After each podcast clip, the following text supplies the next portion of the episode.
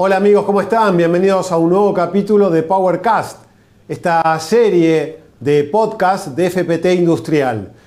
En la primera edición hemos tenido la oportunidad de conocer acerca de los grupos electrógenos y ahora la sustentabilidad, cómo la industria se adapta precisamente para ser más amigable con el medio ambiente. Y para conocer detalles de este tema que está en boga por estos días, vamos a recurrir a un especialista. Periodista él, Emiliano Huergo, le doy la bienvenida y por supuesto queremos conocer de qué hablamos cuando decimos sustentabilidad, cuando decimos energías limpias. ¿Cómo estás? Hola Pablo, ¿qué tal? Es un placer estar aquí. Eh, muchas gracias por esta convocatoria a, vos y a todo el equipo de FPT Industrial. Bueno, cuando hablamos de sustentabilidad estamos hablando de lograr un equilibrio a lo largo del tiempo. ¿En qué se basa este equilibrio? En tratar de satisfacer nuestras necesidades consumiendo los recursos al mismo ritmo al que la naturaleza los regenera. Y de esta forma evitamos comprometer a las generaciones futuras, ¿no? que ellos también puedan disponer de los mismos recursos con los cuales tuvimos nosotros para crecer y desarrollarnos. la sustentabilidad también, además de los temas eh, ambientales, aplica a temas sociales como cuestiones hoy de inclusión, de género, de la no explotación infantil, de alcanzar el fin de la pobreza en el mundo o incluso el hambre cero. En materia ambiental, el cambio climático es el principal desafío que está enfrentando la humanidad.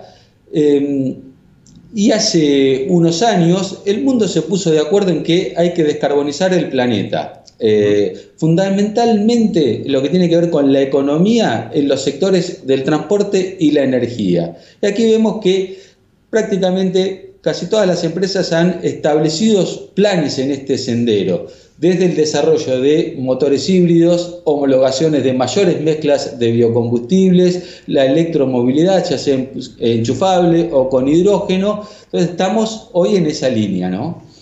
Has enumerado distintas alternativas que se están eh, desarrollando o se están estudiando, trabajando ya este, específicamente, pero la energía limpia, hablaste de los recursos naturales, vienen directamente desde allí, del agua, de la tierra, del viento, de la energía solar. Eso es lo que identifica una energía limpia respecto de una energía alternativa. Sí, cuando hablamos de energías limpias, en general podemos tener eh, dos temas. Uno tiene que ver eh, con la no contaminación, ya sea de un curso de agua, de la tierra eh, o, misma del aire, y también, sino lo que tiene que ver con las emisiones de gases de efecto invernadero, que son las causantes del cambio climático. Cambio climático que fue muy discutido en algún momento, cuánto incidió el hombre o si es un proceso natural de la Tierra, pero lo que se sabe es que es producto de la concentración de esos gases que causan el efecto invernadero en la atmósfera y lo importante ya no es discutir quién lo hizo o cuánto mal le hicimos los hombres, sino tomar las acciones necesarias para este, no generar más de esos gases o incluso poder reducirlos de la atmósfera. Eh, los efectos del cambio climático los tenemos a la vista, los estamos viendo, entonces eh, ahí es donde eh, tenemos que actuar y donde las empresas están buscando actuar. Emiliano, y para que se cumpla un ciclo, ¿no? Entiendo yo de que se pueda lograr esta baja emisión o emisión cero, también depende mucho de cómo se genera esa energía, de la matriz. ¿Cuál es la matriz hoy en la República Argentina y cómo ves que nos estamos adaptando para llegar a cumplir ¿no? con, estas necesidades de futuro? Eh, no, es este, fundamental ¿no? considerar todo, todo el ciclo, el origen de la energía, porque mucho estamos mirando eh, la electromovilidad como eh, el transporte de cero emisiones. Pero claro, el vehículo cuando rueda no genera emisiones, pero cuando se, enchufa para cargar la batería o eh, le estamos agregando el hidrógeno, ahí tenemos que considerar las emisiones con las que se generó esa energía eléctrica o ese hidrógeno. Eh, este concepto de considerar todo el ciclo se llama well to wheel, desde el pozo a la rueda. Y ahí eh, nos damos cuenta, por ejemplo, que los biocombustibles, ya sean líquidos o gaseosos, hoy son una fuente mucho más limpia que la movilidad eléctrica tal como está hoy. ¿no? Eh, entonces, en ese concepto, en la Argentina estamos muy bien. Iniciamos hace 10 años un camino, un sendero con los biocombustibles que permitió crecer rápidamente. Argentina se convirtió eh, en una potencia en la producción de biocombustibles, eh, en una industria muy federal que ha generado empleos de mucha calidad y muy bien remunerados en 10 provincias eh, argentinas y una industria limpia, porque además de producir combustible limpio, se, ha integrado con otras industrias en lo que se conoce como economía circular. Esto de utilizar los coproductos o los residuos para nuevos productos. ¿no? Y ahí Argentina ha desarrollado también toda una industria, aguas abajo de la producción de biocombustibles, que, eh, por ejemplo, hoy se ha convertido en el principal exportador mundial de glicerina de calidad farmacopea, un producto que es muy utilizado en la industria de alimentos, de cosmética, farmacéutica, y en prácticamente todo el mundo eh, las personas cuando se levantan y lo primero que hacen es cepillarse los dientes, esa pasta dental está producida con un recurso que salió de la producción de biodiesel, por ejemplo. E independientemente de los biocombustibles, ¿tenemos un plan ya a futuro en, esta búsqueda de la descarbonización? ¿Qué es lo que pasa en la Argentina pensando específicamente en el cuidado del medio ambiente?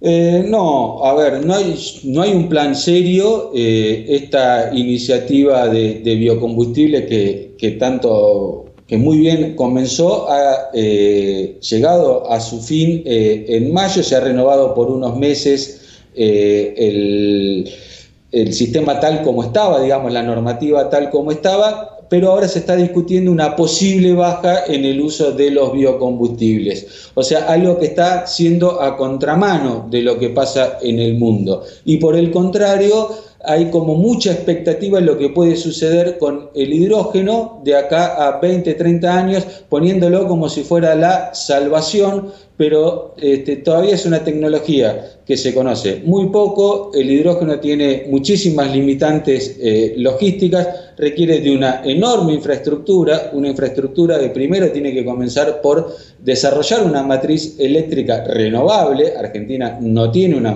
no tiene mucha participación de renovables, apenas estamos en el 10% y ha crecido mucho en los últimos años, pero no hubo nuevas inversiones en renovables porque hay que desarrollar toda una infraestructura de transporte de energía eléctrica que hoy este, no tenemos y que demanda millones de dólares que hoy tampoco tenemos. Gracias a Spotify y a también el canal de YouTube de FPT, nos están escuchando y nos están viendo en todas partes de América del Sur. ¿Qué países están más avanzados en este aspecto? ¿Hay planes que vos conozcas que ya tienen una iniciativa y pueden alcanzar en el mediano y corto plazo eh, estos objetivos de descarbonización? Sí, mira, Brasil ha creado un programa que ha sido una política de Estado desde hace 50 años, que fue el desarrollo del etanol, y después eh, en los últimos años ha incorporado al biodiesel y al biometano en el transporte y tiene eh, y ellos han apostado a sus recursos biológicos. Por otro lado, Uruguay, que tiene otra geografía y una eh, densidad quizás mucho más compacta, ha desarrollado una muy buena infraestructura de energías renovables y ahí ellos sí este, están apostando a la electromovilidad quizás y empezando a ver y a estudiar un poco el fenómeno del hidrógeno. Pero Uruguay tiene una matriz que tiene más del 95% de participación de renovables. Es totalmente diferente de lo que pasa aquí en la Argentina, ¿no? Hablaste de biometanos y sin dudas es otra alternativa para poder seguir desarrollando, principalmente en la Argentina. Hay distintas eh, ideas ¿no? para poder utilizar esos gases. E incluso hay un tractor con un motor FPT funcionando con biometano. Sí, sí, tal cual. El biometano es considerado eh, para el transporte la energía más limpia, eh, al generar biometano que puede obtenerse, por ejemplo, de residuos de la actividad ganadera o de, por ejemplo, los rellenos sanitarios, ¿no? Entonces es un producto que agrega valor a lo que son efluentes o lo que son residuos y solucionan pasivos ambientales. y hoy el uso de biometano eh, tiene un impacto, digamos, eh, negativo en lo que son las emisiones, es decir, captura eh, dióxido de carbono de la atmósfera mucho más de lo que genera al entrar ¿no? en combustión. y como bien decías vos, New Holland tomó cuenta de esto y junto a FPT, que ya tenía los motores desarrollados para funcionar a gas natural, eh, han creado un tractor para funcionar con biometano. No solo tractor, también eh, tengo entendido que estos motores se pueden aplicar en lo que tiene que ver con, camiones. Eh, pero en el caso del, tractor es muy emblemático porque pensemos en una explotación que produce, o sea, mejor dicho, una, una granja lechera que tiene sus vacas. Con el estiércol de las vacas producen el biometano y ese biometano lo usan, lo utilizan en los tractores para realizar todas las operaciones diarias dentro de la granja. Cierra por todos lados y la verdad que es este, muy interesante, sobre todo porque ahí la electromovilidad no va a llegar nunca o es muy difícil que pueda llegar en el eh, transporte eh, de cargas o en eh, el off-road, como se llama, ¿no? ahí en estas, en estas actividades. Sobre todo cuando uno ve las dimensiones que tiene la Argentina, que de, la Quiaca a Ushuaia tenemos la misma distancia que en Europa hay de Madrid a Moscú. Sin embargo, allá hay 800 millones de personas que viven en distintas ciudades que conectan toda esta ruta y acá somos 45. Entonces, ¿cómo hacemos para electrificar todo esto para tan pocos? Independientemente de estas alternativas de, energías que en otras partes del mundo parece estar un poquito más avanzadas, sabemos que siempre el costo inicial eh, es muy alto, muy elevado, lo que dificulta implementarlas, lo mismo que tener la infraestructura. En función de esto, teniendo en cuenta estos factores que no pueden estar ajenos, ¿vos crees que todavía con un motor del ciclo Otto a diésel se pueden seguir desarrollando tecnologías para bajar las emisiones? Sí, mira, a ver, eh, un poco en esta línea, ¿no? Hay que ver, eh, por ejemplo, pensemos en lo que pasaba hace 40 años. Un automóvil de calle consumía eh, un litro para hacer 3 kilómetros, 4 a lo sumo. hoy tenemos automóviles que pueden recorrer 25 o 30 kilómetros con un litro de combustible y además ese combustible puede, puede ser biológico, puede haber sido producido eh, y ser, digamos, mucho más, eh, que reduzca muchísimo más las emisiones que un fósil. Entonces, yo creo que queda muchísimo espacio todavía para este, seguir desarrollando motores convencionales. Estamos viendo que muchos países están implementando restricciones a la venta de este, motores a combustión a partir del año 2035, 2040, 2045. y yo considero que esto es una limitante al desarrollo tecnológico. Eh, yo soy más de la idea de decir, bueno, pongamos eh, metas de reducción de emisiones y vayamos cumpliéndolas y dejemos que la tecnología sola vaya decantando, que cada país pueda utilizar o cada región los recursos que ellos disponen de mejor manera, de forma más sustentable y de esta forma ir logrando que convivan diferentes tecnologías o diferentes desarrollos en pos de esta descarbonización del planeta, ¿no? Sin dudas, pero de todas maneras hay ya un plazo, 2050, sobre esto de alcanzar la huella cero. ¿Cuál es tu mirada al respecto? Yo soy optimista eh, porque creo que eh, ha, habido en los últimos eh, años o meses quizás un clic en la mirada de la gente, de las empresas, y todos nos hemos dado cuenta que tenemos que ir hacia eso, que ese es un camino irreversible y al cual tenemos que tender. Por eso vemos las iniciativas como el tractor este a biometano eh, que ha desarrollado estos motores FPT con, eh, con el uso bueno, de este biogás. También vemos que van incrementando las homologaciones con mayores mezclas de biocombustibles. Están en proyectos de desarrollo de combustibles alternativos en lo que tiene que ver con otro tipo de eh, movilidad que no sea por carretera, que puede ser este, los buques o, en las lanchas, tanto deportiva como comercial. Entonces, estamos viendo que hay eh, conciencia en todos estos segmentos. Entonces, me parece que ese es el primer paso y además también está siendo cada vez más una exigencia de los consumidores, ¿no? de ir hacia energías más limpias. Por eso yo mantengo mi optimismo al respecto. Por último, Emiliano, ¿Qué recomendación le harías a cada uno de los oyentes o televidentes de este capítulo para que podamos aportar en nuestro día a día a cuidar el medio ambiente, a lograr ser más sustentables?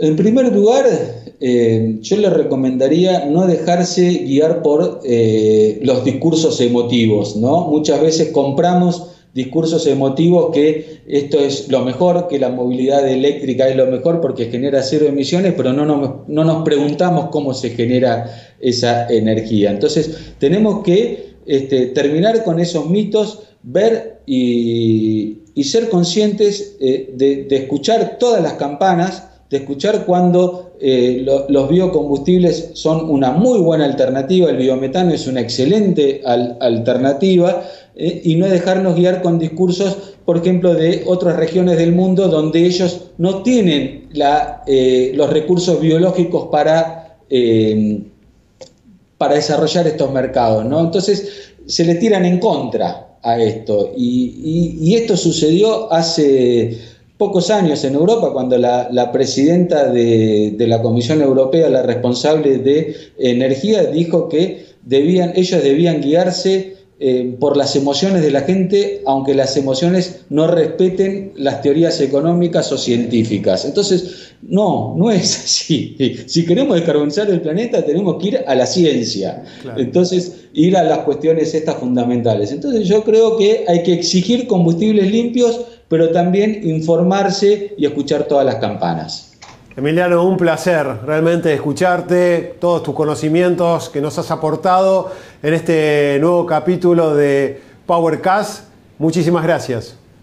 No, muchísimas gracias a vos, Pablo, y a todo el equipo de, FPT Industrial. Y bueno, eh, orgulloso, feliz de esta iniciativa, ¿no? de, poner a la sustentabilidad como uno de los ejes eh, importantes en lo que tiene que ver con la movilidad. Muchísimas gracias.